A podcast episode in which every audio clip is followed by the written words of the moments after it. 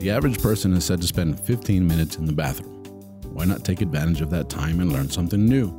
Presenting the 15 minute podcast on weird facts, crazy details, and funny particulars that you'll be able to enjoy while you're taking a sh. Well, on your free time. Welcome to The Shit with Sam Butler. Welcome to another episode of the Shit Podcast. Thank you for joining us today. I have a very special guest. You guys have seen him here before, but he's back. Thank you for coming back, my buddy Manny Signs. Hey, what up? I was gonna start singing like, "Hey, guess who's back? That's Buck again." Welcome back, man. Eh. Thanks, Uh, Sam. I know that you're visiting Ciudad Juarez here from Mexico City. Um visiting from Mexico City, originally from here. We're Yes. Up here, so uh, it's a pleasure to have you back. I know you've been here for a couple of weeks. I'm glad we were able to get together and do this podcast. you know. Thank you very much, Sam. Yeah, I'm uh, visiting, uh, doing some project projects. Uh, yesterday, I went uh, to the open mic. Nice. Like my was my third time doing doing stand up. stand up. Yeah. Welcome to the club, man. Thank you, man. Look, I, I say this all the time. When you uh, want to do stand up, you either love it or you hate it. yeah. You know, And- it's like uh, there's people that kind of float around a little while, but you don't see them after a while. But when you love stand up, there's, I mean, it's like you'll do everything it takes to get it done. So I loved it, Yeah. yeah. so I'm glad you're you're doing it. Keep working. I can just all I can tell you is keep getting up. That's that that's, the, the key. best that's the Yeah. best way to learn how to do stand up. You'll learn what works, what doesn't work. There's some guys that have been doing stand up for 10 years and the first 10 years they're not funny. okay. And then one day they go on stage and they destroy, and you go, "What just happened?" You know, and so it's it's part of the learning process. We all learn differently, and there's guys that are mediocre the whole career, and there's guys that are great. You know, so just if you love it, Keep getting on the open keep mics. getting up, figure it out. You know, Will do. that's all I can tell you. And you know, congratulations. It's it's Thanks, it's fun. man. Yeah. yeah. Uh, everyone's been like so supportive and like, oh, it's awesome, man. Like, uh, this is the first thing, the first new thing that I start that everybody, like, um, friends and, and family are like, that's cool. Like, uh, other comedians, like, uh, there's a lot of support. Yeah. I like that. Yeah. Yeah, you know, uh, one Well, of- at least here in Juarez. eh? yeah, yeah, no, it, and Juarez has a very nice scene. Uh, it's a very supportive scene, you know. But I have noticed that in other places, um, you're fine until you get funny, Okay. and then once you're funny, then it's Everything like, changes. Uh, now, now we're competing for work. Okay, you know, yeah. so so you most of the time you'll be good until you get really. Juarez, I think, is still a long ways away from being that kind of a that, That kind of scene? that kind of a scene. Okay. But when you get to the bigger markets, you'll start to see that everybody's fighting for the same types of scraps. You know, Oh, yeah. so just be ready. I mean, just what my my advice is: be cool to everyone and have a good time, and your opportunities will will show up. And there's room for everyone, really, because everybody's different. yeah. Everyone has something different to say. Like, Yeah, Yeah, and it, it's a different style. Your your version of stand up and my version are totally different versions, but it just seems like as you start becoming a threat, then things start to change, a little bit. change. But one of the things I loved about comics was that they'd always stay after the show and say hi to their the audience. that's And, cool. ta- and take yeah. and before I was a stand up comic, I thought that was the coolest. It's like where else do you get to meet someone that's famous yeah. and that's still gonna take a photo with you and be cool with you? Yeah, That's cool. you know comedy so that part of it no matter where where i get in my career i think i'll always be grateful to the to the people that support it Awesome. and all your friends and family will go to your open mics and your shows and then they'll start dropping off yeah. and the next thing you know you'll be completely alone and and they, because they will they will have supported you the first couple of years Yeah.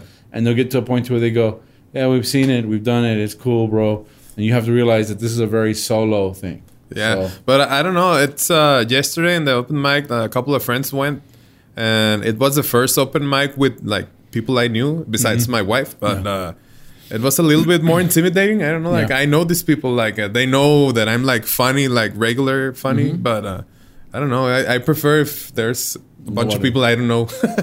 Yeah. Hey, you'll get That's to where just me. you'll get to where you'll you'll get used to performing in front of friends and family and strangers. That's the whole point. you know? cool. Just keep Looking getting forward up. to it. Yeah. But you know, I invited you to this this episode because we did the episode in Spanish talking about burritos. Yeah. Well, this to me this is like the burritos cousin. The nachos. I agree. Yeah, nachos. Oh, it's, I Nachos. think it's the best. One of the best things that uh, uh, American people have uh, brought to the like to the munchies. To the munchies. universe. Munchiverse. I don't it's know. actually Mexican. Mexican. It's Mexican. Tex-Mex or yes, Mexican. It's Tex-Mex technically Okay. because it, I mean it's Mexican, but it actually has a very interesting story. Um, I, I first heard about the story on Food Network when I was watching Anthony Bourdain, Okay. uh, and he was talking about uh, his show No Reservations. Mm-hmm. He was talking about how the nacho was created. Actually, a guy named Nacho created the nachos. Nacho. Yeah, Makes sense. Um, the guy's name was Ignacio Nacho Anaya okay. from Piedras Negras. Oh, Piedra Negras. Piedras Negras, Yeah. Coahuila. Yeah. Uh-huh. Yeah. Black And- Stones. and Black Stones, you know. Coahuila. And um, during the 1940s, we were the U.S. was in a war, Mm-hmm. and of course we had people in uh, Eagle Pass, Texas, Okay, yeah. and a lot of the soldiers' wives would go shopping in Piedras Negras. They'd go from Eagle Pass, and we talked about how Mm-hmm. Eagle Pass and Piedras Negras are, have a very similar Structure like here in structure, Juarez El like Paso. Juarez El Paso, where you could just go across and you're in the next town. Yeah. So they'd go from Eagle Pass to Piedras Negras and they'd go shopping. Well, they happened to go into a restaurant called the Victory Club, Okay. right? And um, several of the stories that I read were different. Some said that uh, Ignacio Anaya was a chef there. Others said that he wasn't a chef, that he was a maitre d', that he was the, the host, Okay. and that he didn't have a chef Okay. right? Others said that he, you know, I don't know what the truth is, but what I know is that they got there after the place was ready to close. And if you've ever been to a restaurant that's ready to close, it's the worst time to ever go to a restaurant Yeah. because even if they're like, even if you're like, well, there's ten minutes left, right? Everyone's ready to go. Everyone's ready yeah. to go, so you get your food is cold, the food isn't very good, the, Yeah, you get like the scraps of you get whatever's, whatever's left. left, yeah. you know. So that's the worst time. I won't go to a restaurant if it's not at least an hour before it closes. you know. Yeah, because like everyone wants to go and working at a restaurant is like a rough job, and Yeah. they're like, "Gosh, like here comes this guy, like, Ah. five minutes." Mm, And he's gonna order an appetizer and an Yeah. entree, and he's gonna want dessert. And I gotta go. I gotta go out. I'm, Yeah. I'm stuck here, you know. So, um, these ladies show up, and he didn't want to turn them away. It's money. It was American money. It was Yeah, uh, an, dollars. an opportunity to make some dollars. So they said, "We'll we, we're hungry." And he said, and I believe he didn't have a chef because a chef would have never done that. But this guy went into the kitchen, looked around. He found uh, some tostadas or, or totopos. They call 'em. Mm-hmm. Totopos, yeah. Um, uh, nacho chips is what everybody knows them as. But he found these these chips, and he grated cheese over them, and it it, it, it was weird because it specifically said Colby cheese, which is yellow cheese, which we know that that's as gringo as it gets. Yeah. yeah. No self-respecting Mexican uh, Has that restaurant type of has cheese. yellow cheese. No. I mean, that's one of the that's one of the things that annoys me about traveling into the central of Texas and ordering Mexican food is that everything's in yellow, Yellow cheese. cheese, yeah. And even the Mexican restaurants where the people are Mexican from Mexico, you can tell that they just moved there. They have yellow cheese, and I'm like, can you can you get me some white like cheese? yeah, please?" because uh, you, you order like the, the quesadilla and uh, Yeah. say, "Hey, with Yeah. uh, yellow cheese, Yellow like, cheese," and you're going like, mm, "What- I what's don't this, want right?" that. Yeah, So so I go to uh, um, Central Texas and I uh, ask for white cheese. Well, he grates this Colby Jack cheese onto these tostadas. Mm-hmm. tostadas. He stacks them and he puts jalapeno slices in there. okay, like easy. Yeah. Puts it in the oven. Comes out, it was a hit. The Okay, ladies loved it. so just like the, the cheese and the jalapeno, and that's jalapeno, it. and that was it. It was an appetizer for the ladies, and they were super happy with that. Okay, and, And- what's what's this uh, plate called? What is it called? And he goes, I guess it's called uh, like me. the nachos especiales. You know, that's what he Okay. called it. Nachos special. It's the nacho special, you know? Nacho special. and nacho special. And you go, okay, that's cool. That's kind of a very folkloric uh, story, right? And you go, ah, is it true? Is it not true? Well, in 1949, there's a quote in a cookbook uh, edited by Jane Trahey with a quote talking about uh, Pedro, the waiter, with a tray full of nachos especiales. Okay. Right. So there's a 1949 reference to this situation. Okay. Right. And it, and there's cookbooks that talk about uh, here in 1954, the St. Anne's cookbook confirms the existence of Nacho Anaya Nacho and his Anaya. dish, the nachos The especiales. nacho. Okay. Right, so so this really happened in Eagle Pass, right? 1943. The nacho especiales. It's a it's a cool story. Yeah. Mm-hmm. It's a cool story, yeah. You you fast forward to 1950. Okay. There's a waitress named Carmen Rocha. Okay. Now we didn't get around to talking about it in the last episode with the burritos, but there's actually a restaurant in Los Angeles that's very famous. It's called El Cholo, El cholo El, El Cholo Cafe. cafe. right? And El Cholo Cafe uh, was like El Cholo Spanish Cafe. So it was a, a cafe that was around since like 1923, and it served Mexican food, and it used El Cholo as its name. El Cholo. It's- I think it's still around today in right, LA. in LA, Okay. right? But they're credited for making the burrito famous. They're also credited Okay. for making the nachos. The famous nachos. right? And this this waitress, Carmen Rocha, the waitress at El Cholo restaurant in Los Angeles in the '50s, is credited for making uh, the nachos popular. Jack Nicholson remembers her as friendly, outgoing lady that loved to make this special snack, and it wasn't on the menu, so it was like a off menu. thing. Okay. Yeah. Like uh, just they just made it like for me. You know. It's Yeah, like, uh, like- yeah, something special. So um, the nachos become a hit in the United States, and that's why there's a little bit of a of a hate uh, relationship with With the Mexico. nacho, okay. Mexicans like Southern Mexicans think that that's a very white dish. Yeah. Like, and it is because nacho made that for those white ladies that were shopping. So Well, that's yeah. that's where it's kind of a mix. It's like it truly is a Tex-Mex dish. It was invented by a Mexican in Mexico for white ladies. yeah. He, he probably thought like. Uh, I'm gonna kind of open like a, a new pack of meat or something. yeah, Yeah. it's like the totopos. I'm gonna Just melt something for now. some cheese, like Hey, they're hungry. Let me get them something now. yeah, like Right? have here some asadero cheese. Nah, nah, nah, nah. The the yeah. It's amazing that the hot dog on a fork over the stove didn't take off. I see. but maybe this is something he'd done before at his house. You know, who knows? yeah. but he happened to do it for these ladies and and uh, they loved it and it became a popular dish and of course Everybody loves nachos. everybody loves nachos and and like um, there was a place in el paso called jackson's brewery back back in the day Okay. right they had the best nachos ever they had they had what, what we would call skirt uh, Uh, steak yeah, yeah. marinated skirt steak Like arrachera, something like that. Rachera, yeah. and it had like it was like the most delicious nachos ever, and then it was marinated rachera. It was great. And then I went one night and I ordered the nachos because they were so good, and I got this crappy dish. Like it was like lettuce, Sour cream. no? sour um, cream, and it had like uh, Pico de gallo. no? shredded no, not shredded beef. It had it had uh, ground beef, Oh, and okay. it was just it just it, it just looked like they like just a goo. Or, It just looked like they just threw it together. Like here, here's your nachos, right? yeah, because the nacho is like a, the nacho sauce is like a very simple dish, but it's not that simple to make. Like you have that was very gourmet what they used to have. And Okay. then all of a sudden they you come out with this stuff that you go, What the heck is this, right? Yeah. And I remember eating that and thinking I, I was on a date that night and I told the girl I was with, I go, Man, their quality went way down. I don't know what the deal is. The next day comes out in the paper that that was their last night open. Ah, so, so, so that was like the ultimate. Yeah, and they closed after that. So that was like the Damn. ultimate getting there right when they're going to close. you know what I'm saying? like the worst but time. or the worst forever, time. you know. So yeah, Yeah. that, that explains why I got those nachos.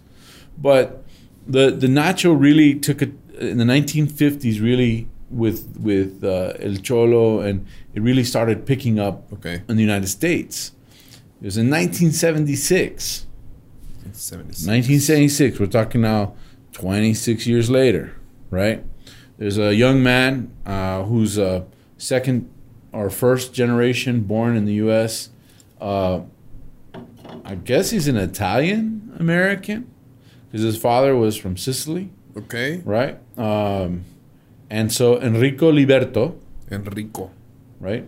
His dad had a little grocery store. His dad had, and they they came up with something called Rico's Confectionaries or Rico's uh, uh, Snacks. Okay. Now, if you if you go to the supermarket right now and you look, there's actually cans of condensed cheese product that is called Rico's. Rico. I haven't Yeah. I haven't seen it. But Yeah, they're like yellow and red. Now, the Rico cheese product was the first time that you could have cheese without having to refrigerate it. Okay. Right, so they Like just ready to serve. ready to serve. So they came up with a with a way to make cheese, liquid liquefied, Liquefied cheese, cheese. and and use it for nachos. Well, in 1976, they introduced it to Arlington Stadium, Okay.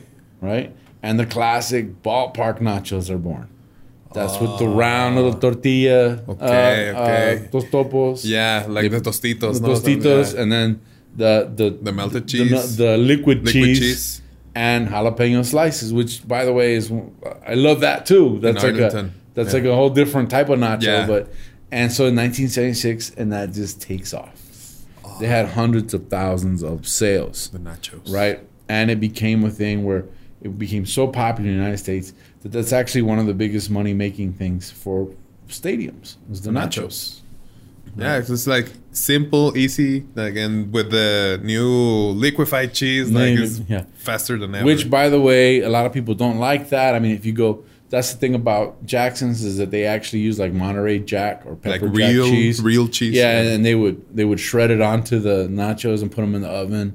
So it was like a very nice nacho dish, but this liquid, this these ghetto nachos, the, Ghetto ones, the, the ones with the liquid cheese and the jalapeno slices, those are great. Yeah, those are great too. Like well, uh, they they are still- different type, but yeah, If you go to the movie theater, they give you a little cup of Rico's cheese. of, that Rico's cheese. Cheese. Yeah, and you just dip. Those are hard because you dip your fingers in them, and then and then a lot of I see a lot of people put those in the popcorn. the but then I go, popcorn. how do you eat pop? you just like uh, let them stick in the finger and like, uh, Yeah, yeah, yeah. that's, that's pretty gross, especially with the coronavirus and everything going on. So it wasn't until uh, you know '76. Well, nachos are such a food uh, a food staple that they actually carry two holidays. Uh, and November 6th is official nacho day in the United States. November sixth. November 6th. That's yeah. new. I, I didn't Yeah. know that. And That's- October 21st is the day in Mexico The nacho. namely Piedras Negras. Okay. Right.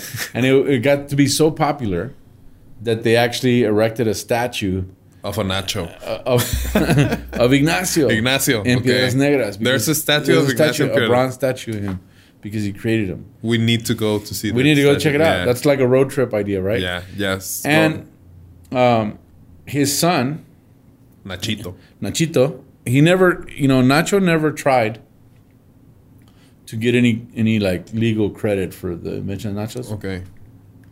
His son did. His son wanted to patent the nachos, Okay. Uh, it's- but they were like, Ah, "That's too late." Yeah, like, it's not gonna everybody, happen, yeah. everybody makes it right. Yeah. So that's what happened. Um, some fun facts about nachos. Let's see. Um, uh, a school in Kansas holds the record for the largest plate of nachos in the world. okay. Right. The gigantic platter weighed a whopping four thousand six hundred eighty-nine pounds Man. and 2,200 of those pounds were nacho cheese. Um, servings of the 80 foot creation were sold to the masses for a dollar each in an effort to raise funds for charity. Charity. So uh, it's The disgusting. charity for Nacho's house. No. I don't know.